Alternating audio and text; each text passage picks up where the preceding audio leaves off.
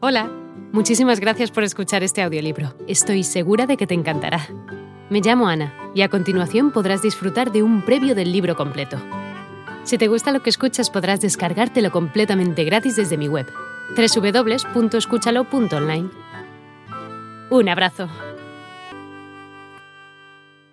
Y de modo tan sentido que la premió con un pequeño papel en la cinta. Mañana es vivir. Sin embargo, el auténtico debut no se daría sino dos años después, cuando Pichel, quien no había olvidado a la pequeña estrella que tanto lo encandilara, la reclama para que encarne un importante papel en su nuevo proyecto cinematográfico. Mañana es vivir. Y sería ahí cuando por primera vez haría su aparición Natalie Wood y es que la sapientísima madre que en todo pensaba había acordado cambiarle nuevamente el apellido por el de uno de los directores con más auge en aquel tiempo, como una suerte de homenaje a aquel hombre, según diría. El nombre de aquel director era Sam Wood, lo que acaso pensó que lograría abrirle muchas puertas. Lo cierto es que a partir de aquel film que resultó siendo un completo éxito desde el punto de vista de la crítica especializada como también de la taquilla, a Natalie Wood no dejaron de lloverle ofertas. Merced, dicho sea de paso, a que contaba con un agente formidable, su propia madre. Para 1947 firmaría un envidiable contrato por mil dólares semanales pasando a convertirse en una de las estrellas infantiles mejor pagas, alternando además con actores de la talla de Orson Welles, Barbara Stanwyck, Rex Harrison, James Stewart, Jane Wyman y Bette Davis, entre otros. La niña actriz se robaría el corazón del público en De ilusión también se vive, nombre en español de la película Miracle on the 34th Street, el milagro de la calle 34 en la que encarnaría la hija de una ejecutiva de almacenes de juguetes neoyorquina, nada menos que Maureen O'Hara, quien encarnara años atrás a Jane, la novia de Tarzán, junto a Johnny Weissmuller. En este film, Natalie protagoniza a Susan Walker, una escéptica niña, quien protagoniza escenas de gran ternura de la mano de quien afirma ser Santa Claus, interpretado por Edmund Gwen. Este sería uno de los films que a lo largo del tiempo habría de convertirse en todo un clásico navideño.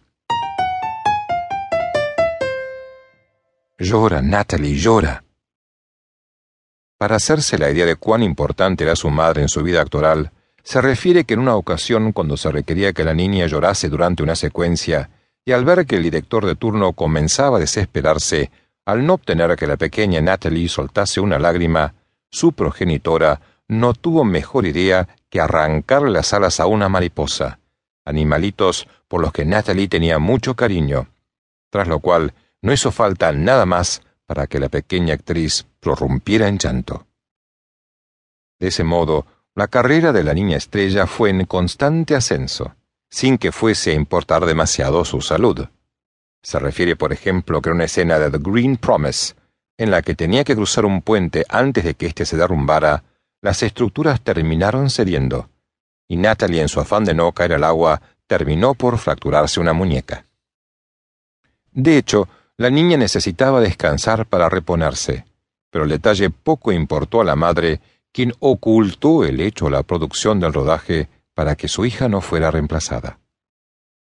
A resultas de no haberse repuesto apropiadamente, Natalie quedó con la muñeca derecha deformada, algo que la acomplejaría en adelante ocultando la señal usando brazaletes y pañoletas. El espectáculo debe continuar.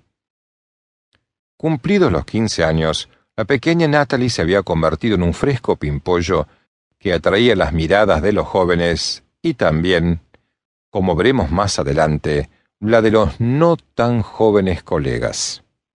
Y entonces la exitosa actriz se encontró ante una disyuntiva, seguir o no seguir adelante, pues otros actores infantiles habían fracasado en el tránsito de la pubertad a la juventud. Ahí estaba, por ejemplo, el caso de Ricitos de Oro, Shirley Temple. Natalie pensó entonces en hacer un alto en su carrera. Sin embargo, una vez más se impuso el criterio materno. The show must go on. El espectáculo tenía que continuar. Ciertamente, comenzaron a escasear los papeles infantiles en el cine. Hola de nuevo. No está mal para ser solo una pequeña muestra, ¿verdad? Si te ha llamado la atención, recuerda que encontrarás este audiolibro completo y gratis en www.escúchalo.online.